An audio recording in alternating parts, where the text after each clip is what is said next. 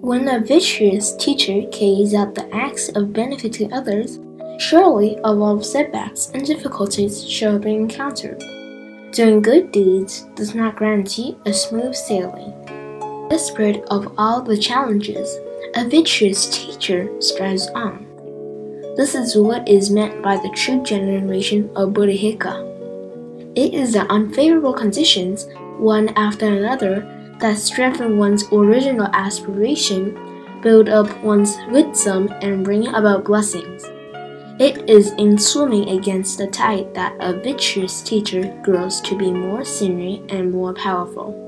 To benefit saints and beings, one needs healing means as well as fortune and wisdom.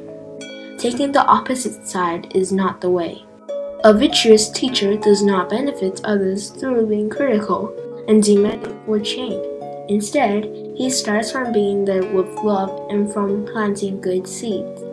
Surely, great compassion and wisdom are also desirable for such a virtuous teacher.